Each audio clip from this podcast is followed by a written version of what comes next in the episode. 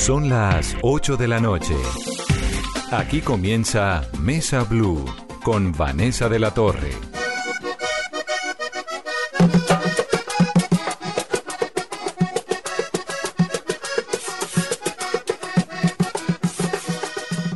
Son las 8 en punto. Bienvenidos a Mesa Blue, Mesa Blue Vallenata, de la mano de Alonso Sánchez Baute, que lanzó un libro realmente maravilloso que se llama Leandro y que es la historia, como su nombre lo dice, del maestro Leandro Díaz.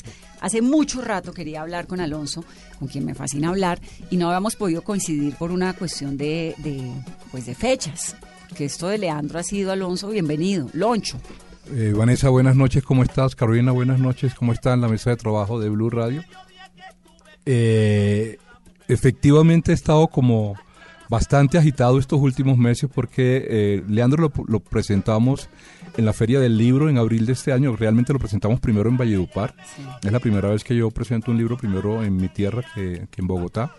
Eh, pero luego de eso ha tenido, eh, ha tenido, como ha tenido tanta acogida, hemos estado viajando, o he estado viajando todo el tiempo de feria en feria, eh, Cali, Bucaramanga, Cúcuta, Barranquilla, Cartagena, es que Santa usted Marta. se mete ahí en un tema que a Colombia le fascina, y, pero además lo desglosa y además nos revive un personaje del tamaño de Leandro Díaz, ¿no? Es un personaje realmente muy hermoso y adicionalmente, más allá de que yo lo haya escrito, por supuesto, pero... Me, y quedó, me quedó bien. sí, me quedó bien, salió bonito. No, pero adicionalmente que me parece también que que antes de escribirlo estaba pensando en eso. Yo vengo, el año pasado publiqué un con narcotraficantes, con guerrilla, con odio en general, ¿ves? Como que... Como lo, lo, de la vida cotidiana del país que es tan agotador y que además usted lo narra de una forma genial en Líbranos del Bien. Pero tú lo acabas de decir, es tremendamente agotador, ¿ves? Uno cree que no, pero uno sale de la casa, de la, de, de, se, se, levanta, se baña tranquilo, desayuno, sale a la casa y pone el pie en la, en la afuera y ya le cae encima todo ese odio nacional que uno cree que no lo afecta, pero sí lo afecta, porque uno queda todo el día pues con una rabia y con un refunfuña ahí por dentro y con uno todo el mundo como que empujándolo a uno a la vida y todo y eso. se va como blindando uno, un poco sí. como que la piel, tengo esa metáfora, le, le, va cogiendo a uno como una costra donde eh, se escapa de sentir lo que tiene el otro, ¿no? Se como, va blindando. Como uno. piel de rinoceronte, sí, diría yo, sí, como que se le va fuerte. convirtiendo en una piel de rinoceronte que, totalmente gruesa. Y eso le estaba pasando y por ahí dice, me meto en Leandro. Me meto en Leandro y fue maravilloso meterme en la escritura. Ya yo venía de, de cinco o seis años de venir en, de hacer la investigación. Todavía la novela no me había hecho el, el, guiño, como diciéndome, ya estoy listo para que, ya, ya, ya está todo completo, para que te sientes a escribirla. Y finalmente, pues el año pasado, por estas mismas fechas, casualmente, ayer estaba sentado con mi editora en Alfaguara y estábamos recordando eso. Casualmente, por estas mismas fechas, hace exactamente un año, estábamos viendo la posibilidad de comenzar a escribir este libro. Entonces se demoró cuánto tiempo escribiendo? Tres meses. Comencé. ¿Tan rápido? Comencé el primero de octubre y terminé y lo entregué el 8 de enero cuando Random volvió de vacaciones y a partir de eso pues vino el proceso de edición claro. que fue hasta finales de febrero más o menos. Porque el año pasado, por esa misma época, hablamos en la Feria del Libro. Pero el libro todavía no estaba el escrito. El libro no estaba, pero usted ya tenía claro, porque hablamos sobre el vallenato, sí. usted ya tenía clarísimo, de hecho, en, en ese Festival Gabo, que fue genial, sí. como todos, el cierre fue una conversación suya con Ivo. Exactamente. Con Ivo Díaz, el hijo de Leandro. Exactamente. E incluso después de la conversación, que ahí estaba eh, el hijo de Gabo, no me acuerdo cómo era que. Eh, y Gonzalo, Gonzalo, Gon, bueno, Gonzalo García, García, García, Barcha, García Barcha. Cuando se acercó a, a, a felicitarnos a Ivo por, el, por, el, por la, el, conversatorio que habíamos tenido, lo primero que me dijo es: Yo quiero, yo quiero el texto, ¿dónde está eso escrito? Mm. Y yo le dije: No, todavía no lo, no lo he escrito. Todavía no lo he escrito, pero. Pero bueno, un año después ya lo tenemos y afortunadamente ha gustado muchísimo. Pero este libro es el resultado de una investigación larga. Larga, es un... Porque además... Yo hablé ¿Todo con, real? No, es ficción. Es, un, es una biografía ficcionada y hago hincapié en eso, ¿no? De, de que hay un, hay un buen... Hay mucho trabajo novelístico, digámoslo así. Eh, yo comencé con todo este tema. Mira, te cuento una anécdota vieja. Yo, yo llevo 40 años viviendo en Bogotá. Y eh, yo no, no, conocía a Leandro físicamente, pero obviamente lo admiraba muchísimo al punto de que mi primera novela, que es Al Diablo la Maldita Primavera, que la escribí en el 97, hace 22 años, el epígrafe es de Leandro. Y después, siempre en todos mis libros aparecía mencionado Leandro. Pero yo ni, ni por aquí se me ocurría la idea de que yo iba a escribir algo sobre él. En el 2004, en una parranda en Valledupar, eh, a la que yo fui, me encontré con Rafael Escalona, que era muy cercano a mi casa y era muy amigo mío. Y eh, él estaba con, con Leandro y yo me puse a hablar con Leandro eh, el, Rafael Escarona era un tipo de un mm, ego bastante interesante, digámoslo así. Y cuando me vio que yo estaba tan entretenido hablando con, con Leandro, me cogió del brazo y me dijo... ¿Y por qué no hablas conmigo? Más o menos, pues. pero, pero no me lo dijo así, pero me dijo algo más. Me dijo, eh, cuando escribas la historia de Leandro, no se te olvide decir que yo fui el que los presenté porque obviamente él no podía quedar por fuera, Del libro. Pero además, ¿qué tal eso, Carlina? Uno de parche con Rafael Escalón y con Leandro. parranda y, ¿Ah? y, con la Parranda vallenata. Sí. ¿Y cómo fue esa parranda? ¿A qué horas empezó y a qué horas terminó? Ah, no, no sé a qué horas comenzó. Pudo haber comenzado a las 10, 11 de la mañana, no sé, algo así, porque era un almuerzo. Pero pues eso es... Cotidiano. Pues más o menos cotidiano. Pues yo no vivo en Bayo, yo me vine de Bayopar desde los 15 años, llevo 40 acá. Y, y la verdad pues que obviamente tuve que investigar muchísimo en la, historia de Leandro y todo eso, pero pues hay mucho del paisaje de mi región que pues obviamente nadie tiene que contármelo, pues porque son cosas que con las que yo crecí o muchas canciones de él, hay porque él, él, compuso más de 300 cantos, de los cuales solo unos 100 están grabados, ¿no? Entonces tuve que leer muchos otros y tuve que oírlos todos en diferentes versiones, o pues no tuve porque tampoco fue una obligación negativa, fue, fue, fue bueno haberlo hecho. Pero pero obviamente la mayoría pues ya los conocía porque a pesar de que el vallenato no es la música que yo oigo por instinto, pues Entonces, de ¿qué escucha Leandro? ¿Ah? Un vallenato que no escucha vallenato. Eh, sí, no es, no es lo mío, pero lo oigo, por supuesto, y además, pues ya viene conmigo, yo no tengo que estar, yo no sé nada, o yo sé muy poco, más bien no sé de, de, lo, de lo de ahora, de los compositores y de los cantantes de ahora, ¿ves? Como que yo me quedé, el vallenato de todas maneras... Se quedó en el vallenato de caja, eh, guacharaca y acordeón. Bueno, un poquito más, ¿no? Porque después vinieron el binomio, después vino Carlos Vives y ya vinieron otros instrumentos, ¿no? Pero, pero finalmente en este momento el vallenato vive de la nostalgia. ¿ves? El vallenato vive de todos los cantos, lo que llaman el vallenato clásico. ¿Ves? Los vallenatos que se están componiendo ahora, pues no gustan tanto, pues obviamente hay muchos que eh, tienen éxito, eh, no quiero subestimar eso, pero por supuesto no creo que gusten tanto como el, como el vallenato. O, por lo menos no está, no es esa, no representan eso que en algún momento el vallenato de antes, no, el de Leandro, el de Escalona representó. ¿Cómo se encontró la historia Leandro? Eh, yo hablaba, yo hablé fuera de ese día en la parranda esa. Después del Líbranos del Bien, yo comencé a ir, yo estaba como con una pelea con Valledupar. Entonces comencé, después del Líbranos del Bien, como una especie de reconciliación con mi tierra. Estaba una pelea, ¿por qué? Porque escribió algo que nadie había querido que publicara. Por ejemplo. ¿No? para, no, para no ir tan lejos, por ejemplo. Sí, para quienes no saben, Líbranos del Bien es la historia de Simón Trinidad y de Rodrigo Tobar Pupo, Jorge 40, que eran vecinos, que eran amigos. El uno terminó convertido en un paramilitar, el otro terminó eh, siendo guerrillero de las FARC y los dos terminaron extraditados en Estados Unidos. Y son una representación muy rápida y muy pequeña. El libro, pues, es maravilloso del deterioro que logra una sociedad colombiana, como la colombiana, en este caso en Valledupar. Eh, supongo que, que, publicar Líbranos del Bien le cayó pésimo a los vecinos. Bueno, y antes, creo que publicar al diablo la maldita primavera le cayó, me, le cayó más pésimo. Eh, eh, con todo lo mal dicho que está la, palabra, pero le cayó más pésimo a mucha gente de allá de, de Valledupar. Entonces, pues vienen. Pero bueno, no hablemos de eso, que ya esas son cosas. Sí, sí, pero entonces usted llega y, y, y, recupera un poco como este vuelvo a Valledupar. Ajá. ¿Y ahí qué pasa? Y ahí, pues, eh, pues cuando voy a las parrandas de las que estábamos hablando ahora, pues uno se encuentra con toda esta gente. Con, con en ese entonces eh, Colacho estaba vivo, con Colacho, con Iván Villazón, con Ivo Díaz, con toda la gente del vallenato y entre ellos también con Leandro, por supuesto. Entonces, pues yo me acercaba a hablar con, con Leandro eh, pero eran conversaciones sociales, digámoslo así. O sea, yo no lo estaba entrevistando, yo no tenía en la cabeza que iba a ser un libro de él, absolutamente nada de eso. Eran conversaciones sociales y él me contaba cosas de su vida, como hablaba él adicionalmente. Sí, ya estaba, te estamos hablando que tenía más de 80 años. O sea, tenía 81, 82 años. Él murió a los 85 años.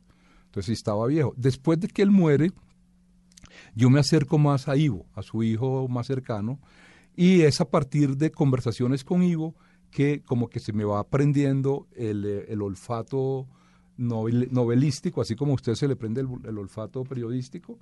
El olfato, cuando, pues ya yo sabía que él había nacido ciego, eh, no tenía muy claro el tema del, del, desprecio de su familia, de la manera como la lo despreciaron. Tristísimo, es que el libro es tristísimo porque Leandro, yo tampoco sabía que había nacido ciego. Yo pensé que eso había sido. No, yo sí sabía, pero, pero el tema del desprecio del padre yo no lo tenía. padre y ese niño como tan eh, chiquito por ahí arrastrándose, sobreviviente, montando solo a caballo. No, no, no, todo es una cosa que como una niñez solitaria. Una niñez tremendamente solitaria. Tremendamente solitaria. ¿Y, eso se lo cuenta Ivo?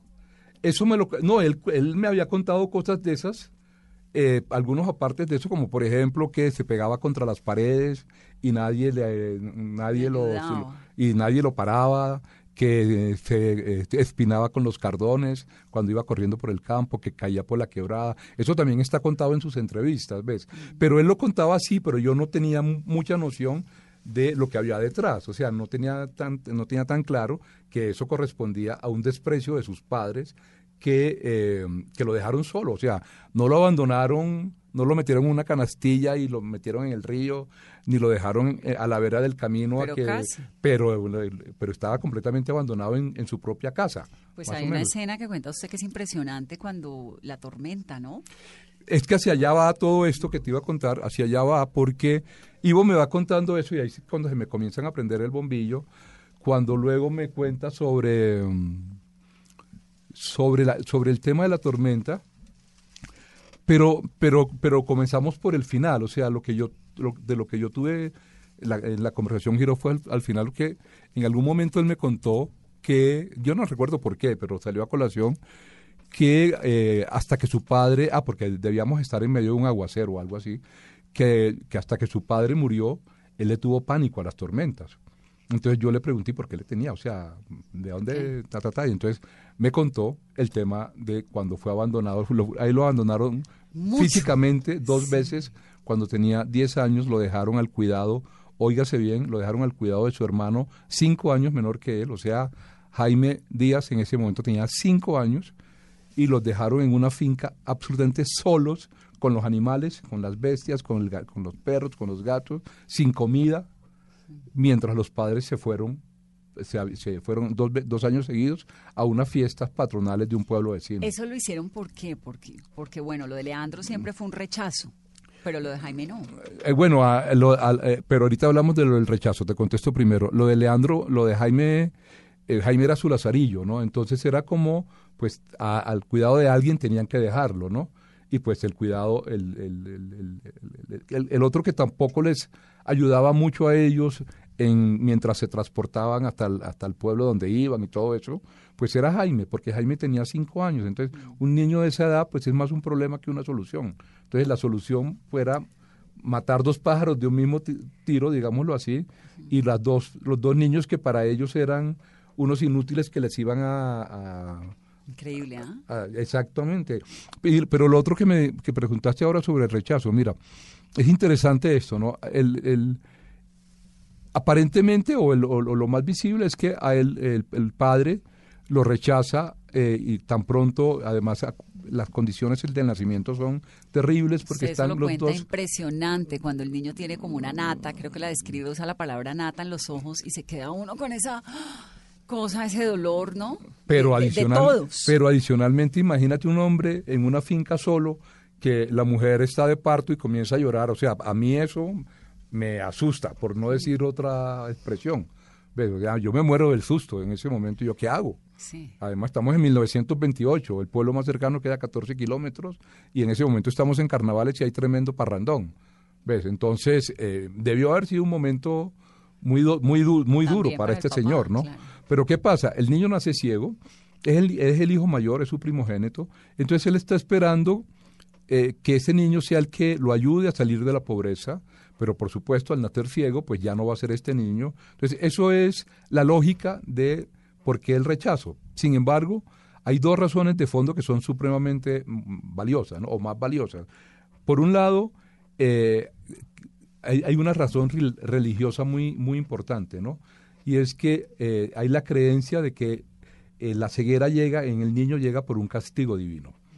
¿Ves? La, la religión ha eh, desperdigado la creencia en la religión de, de, que se trata de un castigo por alguna razón, los padres son castigados por eso.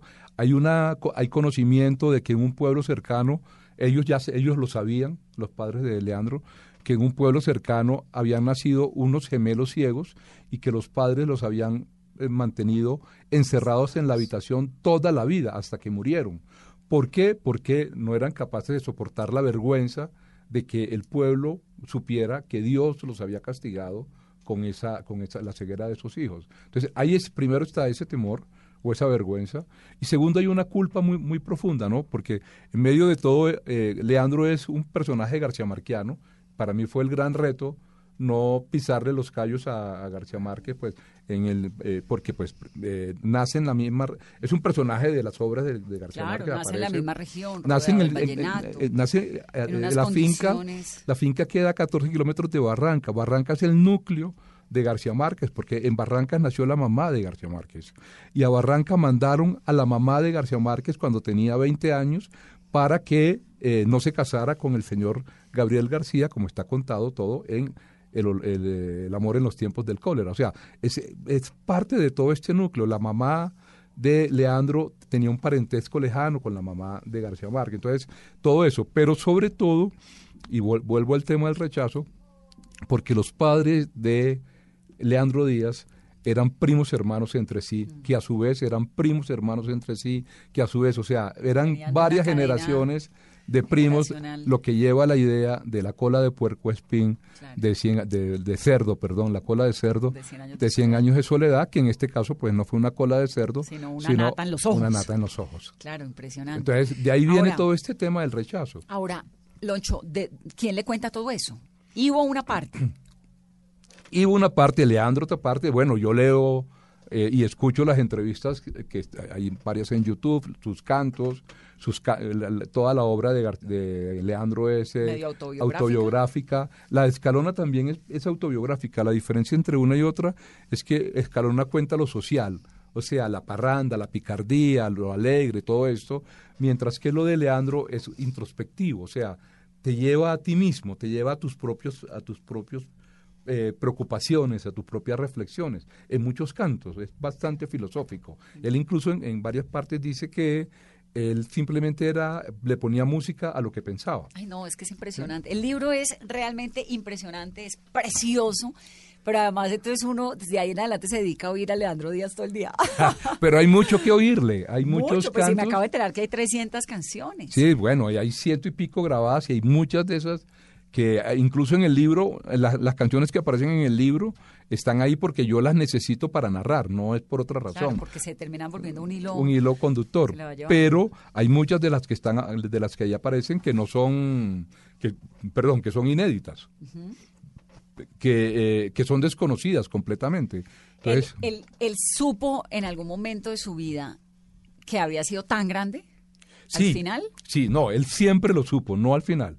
Él siempre lo supo, incluso, eh, incluso el libro cierra con un, con un canto de él que a mí me encanta, que se llama, un canto del que a mí me encanta, valga la, la redundancia, que no, pero se llama, que se llama El Pregonero. y El Pregonero es un canto de 1977.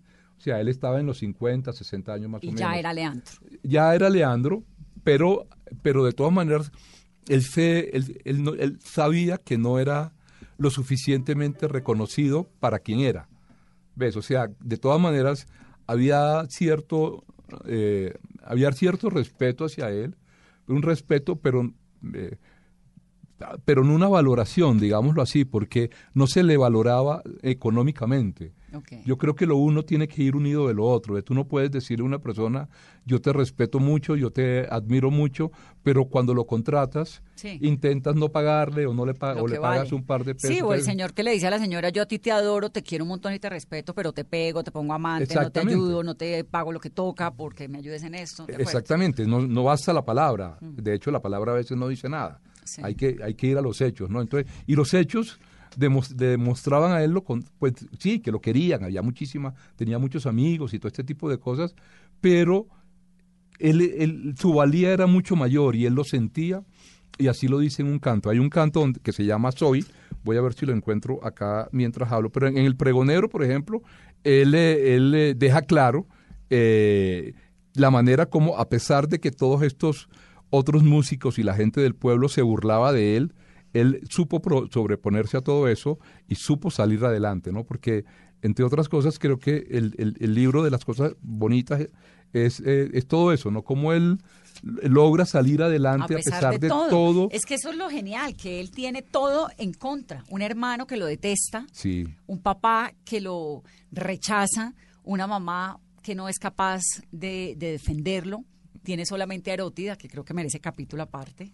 ¿No? eh, ella es un tema. Erótida es un La- temazo. La mamá, la mamá lo desprecia al inicio, pero cuando él tiene 14 años eh, le da una viruela, o le da viruela, perdón, y, eh, y está a punto de morir. Hay un canto de él donde él eh, refleja todo, pues que era como, además, curiosamente en ese canto dice que el resto de la gente lo hacía a un lado. O sea, él no se sintió, él nunca se sintió marginado por la ceguera, porque para él la ceguera nunca fue tan importante como lo fue para los que podemos ver. Es muy curioso eso, ¿no? Sí. Y en ese canto él hace evidencia de eso. Y el caso es que a partir de esa viruela, su madre se reconcilia con él. Yo, pues supongo que debió haber sido un tipo de culpa de que mi hijo se va a morir y yo estoy en estas. Y a partir de eso comienza como una reconciliación y al final logran ser grandes. Y él está muy pendiente de ella al final de su vida. al final de su y bueno a lo largo después de eso no y se encarga de mandarle dinero de mandarle ropa eh, en algún momento incluso la manda de vacaciones para que conozca el mar en Santa Marta hace ese tipo de cosas como muy Se bonitas ¿no? reconcilia con ella, Sí. pero con el hermano nunca, con el hermano ni con el papá ni con el papá. ¿Qué fue lo que pasó con el hermano? Que el hermano era medio caspa, ¿no? El hermano, bueno, eh, trato de entenderlo, entenderlo entre comillas, eh, entenderlo no es justificarlo. el hermano eh, nace precisamente, o sea, el padre, los padres se obsesionan por tener un hijo pronto Hombre que sirva. que sirva inmediatamente después de que Leandro nace. Tanto, tanto es así que eh, tanto es así que Leandro nace el 20 de febrero, eh, que además es muy simbólico, ¿no? Porque nace el lunes de carnaval, muy simbólico en, en todo este tema de la música y todo esto. Y su hermano David nace el mismo año, en 1928, el 6 de abril, que también es muy simbólico, Ah, nace el mismo año. el mismo O año. sea, no esperaron ni Nada. nada. Ahí está contado Claro, no me todo lo que él hace, ¿te acuerdas? Sí. Que cuando ella regresa del pueblo donde se va a ver con el brujo, Sí, sí, sí. y él comienza, pero mira las cosas de la vida. Nace el mismo día, no tiene nada que ver con esto, pero para mí hay un cierto simbolismo. Un, un realismo mágico. El mismo día de la masacre de las bananeras, el 6 de diciembre de 1928. Entonces, entre ellos dos, eh, entre ellos dos, ahora no estoy seguro si el 6 o el 8, pero es uno de esos dos días, y, entre, y desde el momento en que nace, él surge como una rivalidad, ¿ves? Porque él como que se va del, del lado de su papá. Su papá, él se convierte en el hijo preferido de su papá y diría que por eso termina siendo la caspa que termina siendo, porque es bien caspa. Bien caspa. Eh, y, y, y, pues por eso es que no se da entre ellos nunca una relación de ninguna cercanía, Pero ¿no? además cuando decimos caspa es porque era malo, le hizo maldades, ¿no? Eh, A pero no solamente, ciego, no solamente a la él, familia. a la familia, a la familia cuando se va a vivir a Tocaimu y dejan abandonado a Leandro en la finca, ¿te acuerdas? Mm. Después llega un tío a buscar a, a Leandro y se lo lleva a Tocaimo, y que a los papás no les gusta cuando lo ven llegar a Tocaimo. Y, eh, y ahí duran viviendo los papás uno o dos años y tienen que irse de ese pueblo porque David Ha hecho ha hecho, eh, se ha, de- se ha juntado con quienes no debe y es más o menos como eh, buscado pues para que pague por los daños que ha hecho.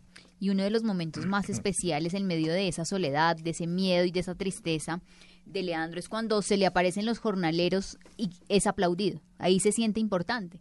No se siente importante, se siente persona.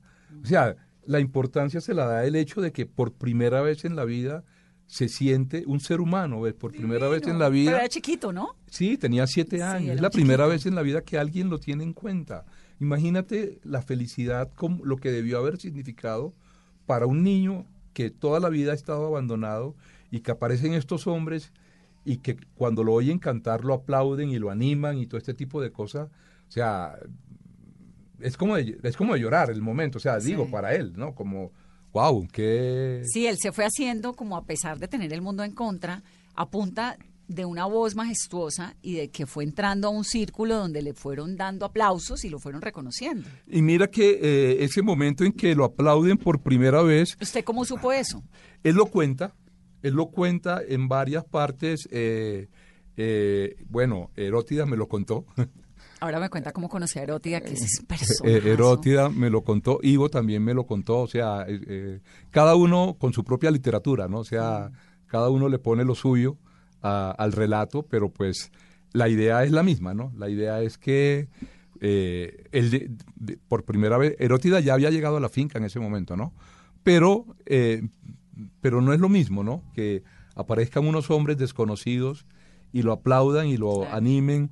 Yo digo que eso fue como una epi- epifanía que se le presentó a él en ese momento y que él supo agarrarla al vuelo. Y, eh, y a partir de ese momento, dentro de su inocencia infantil, yo sospecho que él pensó, que a partir de ese momento pensó que pudo, que eso era de lo que él podía agarrarse para ser alguien en la vida. Y eso se concreta diez años después, cuando sucede lo que acabo de contarte en Tocaimo, que va el tío a buscarlo y lo va a buscar porque en Tocaimo hay cinco acordeoneros y no hay un solo cantante. Y lo necesita. Entonces a él lo buscan, y, pero lo, lo- lo bonito de todo esto es que a él lo van a buscar como cantante. O sea, no, es a- eh, no van a buscar a Leandro, van a buscar a un cantante. Entonces esto es como una graduación, me hago entender. O sea, él llega al pueblo ya graduado de cantante. Entonces por eso es que es tan importante esa- ese momento en Tocaimo y por eso él le agradece eternamente a la gente de Tocaimo con- componiendo esa canción maravillosa que se llama Los Tocaimeros. Y con los tocaimeros vamos a hacer una pausa rápidamente en esta conversación. Estamos hablando con Alonso Sánchez Baute sobre su novela. ¿Es novela? Sí, ¿no? Es una biografía Una ficcionada biografía. para evitarnos conflictos. Biografía ficcionada del gran Leandro Díaz. Volvemos en Vive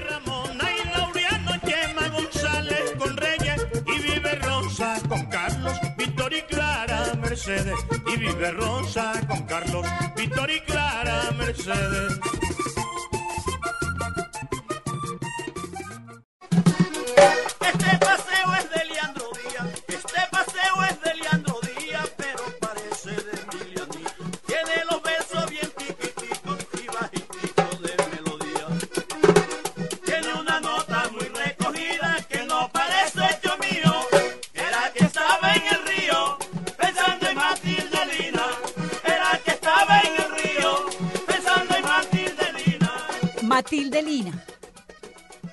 Vallenato es absolutamente divino, Alonso. Y Matilde Lina existió. Existe. ¿Existe todavía? ¿Cuántos años tiene Matilde, Matilde Lina? Lina debe estar en los 70 y, 70 y punta. Pero no, no era tan chévere como uno cree. No, ella sí, la que no era muy chévere es la diosa coronada. A la pero diosa Matilde coronada Lina, fue la que le supo pésimo que le hicieran la canción. claro, ese- Semejante ese- canción. Esa es ¿no? otra historia de la que podemos hablar ahora, pero Matilde Lina, yo, eh, Matilde vive en un barrio en Valledupar que se llama Panamá, eh, que entre otras cosas, eh, una anécdota vallenata, Panamá es un barrio relativamente nuevo, es- tiene menos de una, de, de una década, de unos cinco años, y para llegar a Panamá hay que cruzar un, un canal.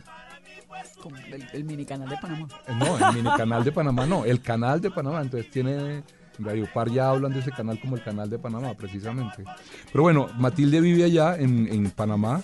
Eh, yo estuve con ella un par de oportunidades porque cuando comencé toda la investigación, a mí me aterraba, mira, ya que hablaste ahorita de Líbranos del Bien, cuando yo hice la investigación de Líbranos del Bien, medio Bayupar estaba enterado de lo que yo estaba haciendo y pues de alguna manera mucha gente tenía información o de primera mano o simplemente quería aparecer en el libro, que suele suceder. Entonces todo el mundo quería, quiso contarme su propia versión de los personajes y al final yo tenía un arrume impresionante, de o sea, eh, editar todo ese material me costó muchísimo trabajo. Yo, yo dije, esta vez no me va a pasar lo mismo, yo no voy a hablar con tanta sobre todo un cantante como Leandro Díaz, que es conocido en todo el país, pues, o sea, como... Entonces yo hablé con Ivo, Ivo con una generosidad, como suele ser, los vallenatos son muy generosos para este tipo de cosas. Julio Ñate Martínez, por ejemplo, que es una de las personas que más sabe de vallenato, tú te sientas con él y él te suelta toda la información eh, de una manera de- realmente generosísima. ¿ves? Entonces, con Ivo yo le, le dije esto y él me hizo una listica muy amablemente de las personas, con teléfono y todo, de las personas con las que yo tenía que hablar. Y no había que salirme de esas personas. So- esas, con esas personas tienes que hablar, pero además son suficientes. Entre esas estaba, por supuesto, Matilde Lina. Pero hubo unas personas con las que él directamente, a las que él directamente me llevó a hablar. Matilde Lina fue una de esas personas. Nelly Soto, que era la, la amante de su papá, eh, con ella también me, me llevó a hablar. O sea, con varias ¿Y personas. Nelly eh, todavía está viva? Nelly todavía está viva. Vive en San Diego de las Flores, que es un pueblo, uno de los pueblos más lindos que tiene el Cesar. Sí. Eh, Matilde vive en Valledupar. En cambio, con la diosa coronada, no, no, la sí diosa no coronada ahorita nos metemos porque es que la diosa coronada, uno, semejante vallenato tan divino. Pero con ella, en cambio, y ella no me quiso furiosa, acompañar. ya cero le gustó que le hicieran la diosa coronada. Ahora contamos esa historia, pero cuénteme la de Matilde Lina. ¿Quién es Matilde Lina? ¿Dónde sale? Matilde Lina, ahí estamos contando. Bueno, lo que está contado de Matilde Lina ahí es real, porque, como te dije ahora, es una biografía ficcionada. Entonces, hay mucho, hay muchos eh, eh, episodios y muchos, eh, muchas escenas que, que son Recreadas. recreadas por mí a partir de, de, un- de una información básica, ¿no? Claro. Del canto de los pájaros, de cosas así. Y pues yo eh, me encargaba de lo demás. Pero lo de Matilde Lina está, porque además es ella en primera persona la que me lo cuenta. ¿Ves? Entonces, tal cual desgrabé yo esa entrevista, La metí, el la metí capítulo en el capítulo hablando porque me Que parecía además es en primera persona. que además me parecía valioso que quedara con porque es muy bonita como ya la Muy contó, bonita, ¿no? sí. La manera como ellos se, como ellos se conocen en una parranda en, en, en Manaure, que es un pueblo, uno de los pueblos Pueblo más lindos, vuelvo a decir, vuelvo a decir lo mismo que es un pueblo muy lindo, pero aquí también lo es, uno de los pueblos más lindos que hay en el Cesar, no es Manaure, La Guajira.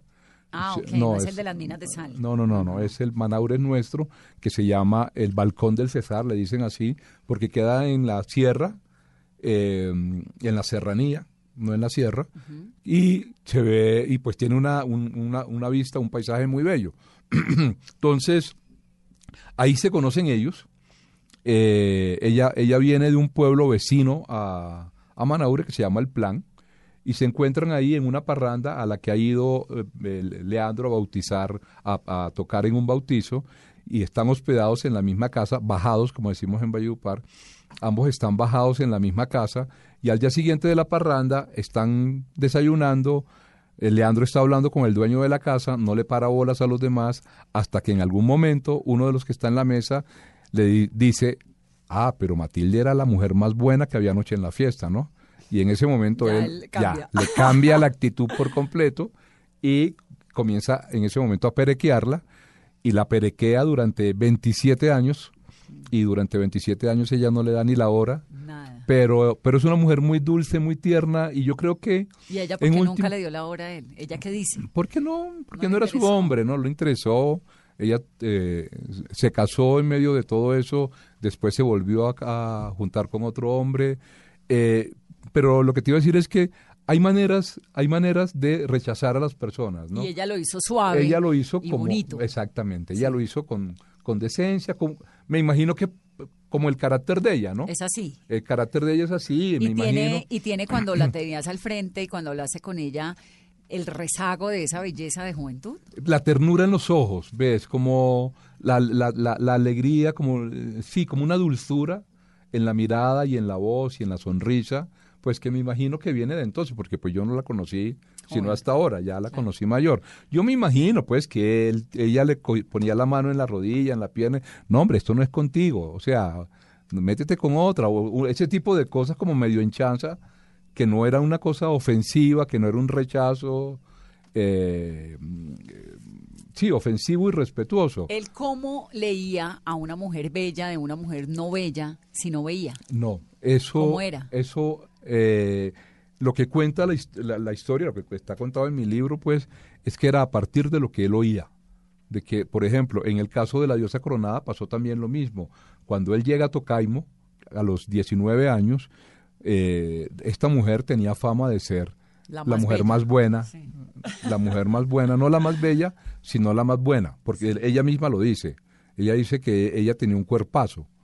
Entonces, eh, Pero además es una vieja mala clase. pues no sé, no ¿O quiero cómo? decir, no quiero decir mala No, porque lo clase, porque no así, sea que es nos que esté era- oyendo. es que yo era esto, ¿no? eh, sí, no quiero decirlo, pues ella también, pues es eh, lo que te digo, es manera de rechazar a las personas, ¿no? Cuando yo la entrevisté, ella me dijo que él le parecía muy bajito. ¿Ves? Y yo le dije eh, de, de estatura, porque pues ambos tenían la misma estatura, de lo que yo les conocía. Y ella me dijo, no, de aspiración. Imagínate. Entonces, eso es muy, eso, eso es muy diciente, pero repito, no quiero como... Sí, no, no sí, vamos a ofender a la diosa coronada ni más faltaba, Sí, pero la verdad pasó- es que es que como queda descrita en el libro y como queda guardada para la historia, es la imagen de una mujer muy soberbia. Eh, esa es una, es- de hecho, Leandro, eh, hay varias entrevistas en las que él habla de esa soberbia de ella. En algún momento cuenta de una entrevista que le hicieron a ella y él y ella se queja. No recuerdo exactamente. Cuando hables con Ivo, le, le- porfa, Le preguntas cómo es esa anécdota de que ella le reclama a él porque él supuestamente se hizo famoso por su canción. por su canción y que a ella no le dio ni un vestido. No, ella, ella quedó furiosa porque le compusieron uno de los vallenatos más lindos que hay. Sí, sí, sí, sí, pero sí, le gustó? no le gustó. Y todavía cuando hablaste con ella, dijo, no me gustó. No le gusta la canción. Definitivamente no le gusta la canción. ¿Cuántos años tiene la diosa coronada? En este momento debe estar como por los 89, 90 años. de y sigue brava. Eh, bueno, yo la entrevisté en el 2015 y estaba brava. Y de más de 300 canciones de Leandro Díaz, ¿cuál es esa canción que lo define más en lo que usted pudo investigar? Bueno, que lo define a él. Sí. Eh, yo creo que, eh, bueno, son varias, ¿no? Yo creo que Soy, que es una canción de... eh, algunos dicen canción protesta, lo que pasa es que a mí no me gusta mucho la palabra. Yo digo más que es canción social, ¿no? Que tiene un componente social. Hay unas preocupaciones por, por lo social, por lo que ocurría en, en la región en ese entonces y que sigue ocurriendo, por supuesto. Eh, ahorita la tenía abierta y, la- y cerré el libro justo donde lo tenía abierto, eh, donde está la canción Soy. Pero yo creo que esa es una de las canciones, que es una canción que lo define mucho a él. Eh, hay, hay otras, que, eh, no sé, se me viene esa a la cabeza en este momento, eh, pero, pero por supuesto las que tienen, las que guardan ese componente, porque él era un tipo bastante distante de, de los políticos y, y- y de, y de- y de esa política, de la politiquería. Pero este tipo de canciones lo muestran a él con un componente y con una preocupación política muy importante, ¿no? Y creo que de alguna manera, por eso creo que lo define, porque cuenta eh, lo, lo que le preocupaba a él realmente de, de la sociedad y del mundo en que vivimos. ¿Qué era lo que le preocupaba? Ven y te- ¿Qué era lo que le inquietaba a él? Mira, ¿Y por qué terminaba siendo un tipo, no sé si era culto, pero, pero cómo No, logra eh, mira y te leo eh, estos versos de, de Soy? de Soy. Adelante con mi canto lastimero, yo seguiré de noche, yo seguiré de día, y si más tarde me atormenta el desespero, me hago el desentendido y lucharé con valentía. Caminaré sin rumbo por la calle, igual que mucha gente en esta vida. Si una puerta se cierra, otra se abre, encontraré de nuevo la salida. Hasta hallarme confundido por la gente que vaga por el mundo sin un destino cierto, donde los niños mueren sin tener dolientes, los que viven caminan pero no llegan al puerto. Donde la hembra llora de dolor, el niño tiene que pensar, soberbio canta, el joven clama su liberación y el viejo ve morir sin sus esperanzas. No, no, no, eso es una hermosura. Claro, entonces... El eh, de donde él oía radio, ¿no? Se pegaba unos viajes larguísimos para poder oír radio en algún momento. unos viajes larguísimos, pero todos los días a las 5 de la mañana cuando abrían la tienda ya él estaba ahí. O sea, caminaba más de 14 kilómetros desde la finca para oír pero su, su gran su gran amigo y su compañía. Pero no olvides que cuando Elot- Herótida llega a vivir a, a la casa de sus padres, e- en ese momento Leandro estaba como por los 5 o 6 años, Herótida era 6 años mayor que él, debía estar por los 11, 12 años más o menos, y Herótida cuando llega, que es una tía, es hermana de su papá, eh, trae una novedad, y es que sabe leer y escribir. Claro, y lee. Y en ese momento coincide con la aparición de una caja de libros en la finca. Era una caja, esta caja, estamos hablando de 1935 más o menos, esta caja hace parte de un proyecto o de un programa social de Alfonso López Pumarejo que se llamó eh, las bibliotecas eh, aldeanas. Y eh, por eso yo digo que Leandro es el primer resultado de una biblioteca, resultado pues... Como individuo, lector y exactamente, de una biblioteca pública en este país. y Erótida comienza a leerle estos libros a Leandro, particularmente el que él habla mucho de estos libros después en sus cantos, particularmente aparece María de Jorge Isaac, que él la menciona en varios cantos, sobre todo en uno que se llama Mañana, que es un canto que él le compone a su gran amigo Chico Bolaño cuando muere en 1962. Chico es uno de los acordeoneros, está considerado el acordeonero más. importante de toda la historia de la música vallenata, o uno de los ahí más. Está también la historia de Chico. Exactamente, hay como un rescate de Chico. Y en ese canto aparece entonces esta, esta referencia a María. Y bueno, y él tiene todas estas referencias. Eso se lo lee Erótida. se lo lee Erótida junto con los otros libros. Erótida ¿Por qué se llama Erótida primero? Bueno, no, no, ese, nombre, ese nombre lo pusieron los padres, habría que preguntarle, ni idea, cuando yo la conocí se llamaba así. ¿Cómo conociste a Erótida? Erótida no estaba en la lista que me pasó Ivo. Es muy curioso esto, ¿no? Porque él puso, escribió los nombres de las personas más importantes, pero no escribió el nombre de la persona más importante en la vida de Leandro. ¿Por qué se le olvidó por completo? O de pronto, pues, porque Erótida ya estaba muy vieja en ese momento, tenía 91, 92 años. Erótida, para los oyentes, pues era la tía muy jovencita también, que llega a vivir a la casa, como acaba de contar Loncho, pero que además se vuelve sus ojos ante el mundo y con quien aparentemente tienen la primera experiencia de hombre, ¿no? Con ella. Eh, y, y, tienen, y comienzan a tejer una relación divina porque es intelectualmente enriquecedora, pero además ella lo cuida, lo comprende, lo entiende y se despierta como esta cosa del erotismo. Es tremendo personaje. Es un bellísimo, ese personaje. Y pues mira, eh, ¿cómo la conocí? Un día yo estaba... Ya sabe quién me acuerda, Fermina Daza. Eh, bueno, eh, a mí Fermina más me parece Matilde, eh, Matilde Lina, en el cuento de que son muchos años que está detrás de ella y, bueno, aquel caso la tiene, pero en este caso no la tiene. Pero más. Pero como viejita, digo, como personaje, como al final me quedo como con esa imagen de, del amor en los tiempos del cólera, cuando están finalmente Fermina Daza con Florentino Ariza juntos y ella siempre ahí como una, no sé, me la bueno. pero te contaba cuéntame cómo conociste a Erótida y qué hacía y cuántos años tenía y todo. Yo estaba con entrevistando a Carmen Díaz, que es la hermana, una de las hermanastras de Leandro, porque Leandro tuvo 18 hermanos, y Carmen es una de las hermanas menores, y ella aparecía siempre en el listado. Yo estuve hablando con ella en Ato Nuevo, y al final de la entrevista con Carmen, eh, ella mencionó Erótida. Nadie me había mencionado a mí nada de Erótida. Entonces, eh, a mí lo único que se me ocurrió preguntarle en ese momento, ¿y Erótida cuándo murió? Y Carmen me mira así toda sorprendida y me dijo, no, si Erótida está viva. Y yo le dije, ¿y dónde está Erótida? Y me dice, no, Erótida vive aquí, como a tres cuadras de aquí de mi casa. Y entonces era como la una y media de la tarde, ya yo tenía que devolverme a Valledupar.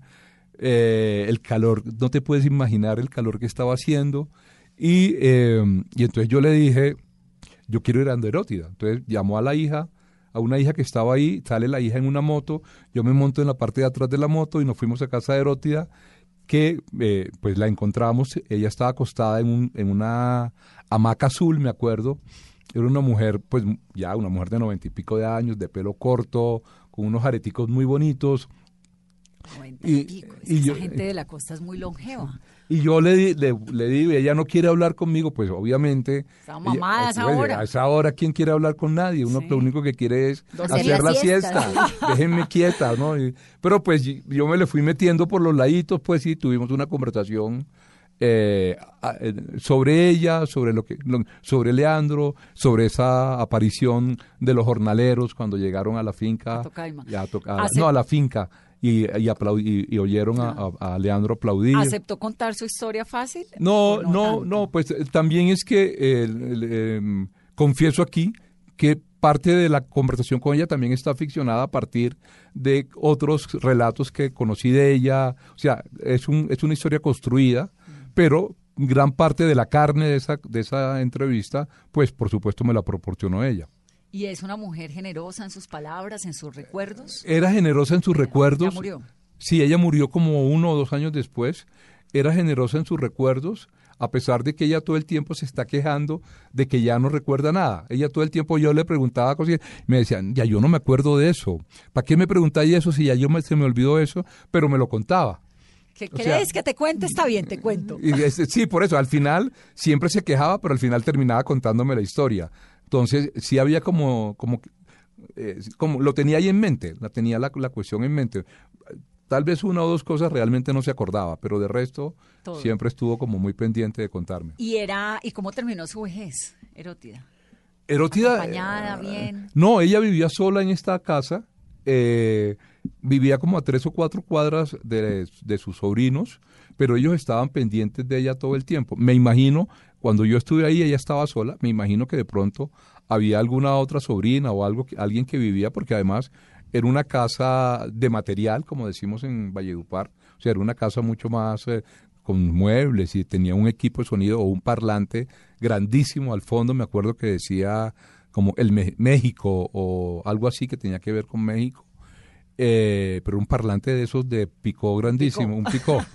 Eh, lo que no pasaba con Jaime, su hermano, por ejemplo, que Jaime, el hermano de Leandro, que él vivía al frente, vive, porque hasta donde entiendo todavía no, todavía no ha muerto, al frente de donde vive Carmen, completamente solitario, porque él quedó ciego a los 62 años, son varios ciegos en la familia, él quedó ciego a los 62 años y en ese momento su mujer y sus hijos lo abandonaron. abandonaron. Entonces él vive como, como en eso, como es muy triste. Sí, tuvo una vida muy triste, como sí, él, Sí, sí. que lo fue, ¿no? Sí, él, él se quejó conmigo de que sus padres, como lo convirtieron en el lazarillo de su hermano mayor, entonces sus padres nunca lo mandaron a- a- al colegio y él, y él como que resentía eso, ¿no? Como que le dolía no haber ido, no haber estudiado. No haber hecho nada, qué pesar. No, pues algo sí, porque pues él trabajó el campo, pues, y tuvo una familia y la sacó adelante y todo eso, ¿no? Pero pues al final de los días, desafortunadamente, eh, la vida nos solo. cobra algunas cosas de una manera muy dura, ¿no? Sí, muy duro. Pues el libro tiene unos personajes muy duros. Es desgarrador, porque todo lo que ocurre, los diálogos, la vida de cada uno de esos personajes que hoy en día se los imagina uno pues tan viejos, ¿no? Como Erótida en su hamaca azul, es, es triste. Sí, pero también hay unos personajes García Marquianos totales, muy bellos, como el caso de esta mujer a quien Leandro conoce ya en la plenitud de sus años, porque es invitada eh, eh, su esposa, o sea, la mujer de Leandro, Elena Clementina, la mamá de Ivo, en algún momento necesita que alguien le ayude a que, que alguien le corte las uñas a Leandro, entonces ella manda a buscar a esta mujer en el pueblo y esta mujer llega y se convierte en un- una cómplice, digamos que una cómplice masculina, en, en el sentido de que hay una complicidad en, en- en el mismo sentido que tienen los hombres la complicidad, en, el sentido en que son cómplices los hombres. Eh, y ella es la que lo ayuda a él a, a- a- en- cuando enfrenta temas económicos, en cuando Leandro no está, ella es la que se encarga de mandarle plata, eh, le presta plata para su mujer, pero también para, para Nelis, o sea, para ambas mujeres de Leandro. Para sus dos mujeres para que eran vecinas. que eran además. veci- eran vecinas. La una iba y la otra venía. Exactamente. es tremenda porque hicieron, bueno, ¿en qué momento? Y esta mujer es maravillosa porque es una mujer de las de ahora, digámoslo así, una mujer eh, guerrera, eh, que era gallera en una región en que los gallos es un tema, es un ritual masculino. Eh, había solamente dos galleras y ella en ese momento en la región eh, y tenía una cuerda de gallos importantísima y adicionalmente era una contrabandista de whisky. Imagínese. Entonces, eh, eh, a mí me parece que yo amo Gran personaje. yo lo amo, yo lo amo, un gran personaje. Loncho, ¿por qué un libro sobre Leandro y no sobre Rafael Escalona, por ejemplo? Bueno, Rafael Escalona fue un ganador siempre, fue un triunfador, ¿ves? Era, nació en una, en una familia de privilegios, en Patillal, era sobrino del obispo, era un tipo muy pinta, era un gran seductor, era un tipo de muchos amigos. A mí ese tipo de personajes literariamente la verdad no me interesan. A mí me interesa contar historias desde lo marginal, ¿no? Desde el fracaso, digámoslo así, eh, desde lo que está por fuera de lo socialmente normalmente aceptado, ¿no? Y mis personajes literarios siempre han sido así. En Al Diablo la Maldita Primavera, pues el, el protagonista es un, es un homosexual que busca el éxito a partir de su propio fracaso, ¿no? de su propia marginalidad. En Líbranos del Bien pasa lo mismo, a pesar de, de que los personajes son quienes son, pues yo los miro desde la marginalidad, desde el fracaso, ¿no? Tanto a 40 como a, como a, a Trinidad. En De dónde flores si, no hay jardín, que son tres relatos completamente diferentes y son tres personajes también desde el margen, tres exitosos, entre comillas, completamente fracasados, eh, o tres fracasados que tienen para ellos mismos o ellos quieren creer que son exitosos, pero realmente no lo son. Y bueno, aquí también, en este caso, viene a ser lo mismo, ¿no? Eh, un- el marginamiento desde, lo, desde la discapacidad física, a pesar de que él nunca se vio a sí mismo como un marginado. Sí, él era fuertísimo. Era fuertísimo. Fuertísimo, que no Pero lo era, pero era un Claro. marginado, para, socialmente era un No, marginado. pues claro.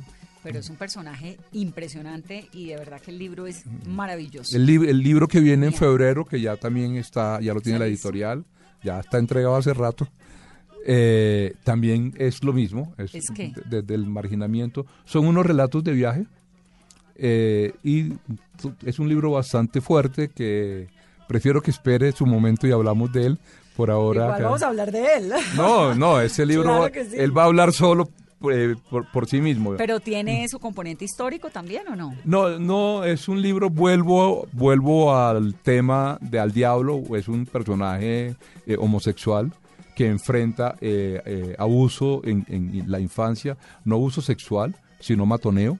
Entonces, todo lo que eso implica, entonces, es un libro bastante duro. ¿Es periodístico también? Y cuando digo periodístico es porque obviamente Leandro y, y, y del Bien, esos tienen un componente No tiene de más- reportería duro. Allá no. Allá no. Allá no, allá no hay tanto. Pues hay un, hay un tema de crónica periodística en cuanto a que son relatos de ciudad, o sea, son relatos de viaje. Entonces estoy contando eh, cuatro ciudades, eh, el, el paso de este personaje por cada una de estas ciudades. Entonces, por supuesto, aparece.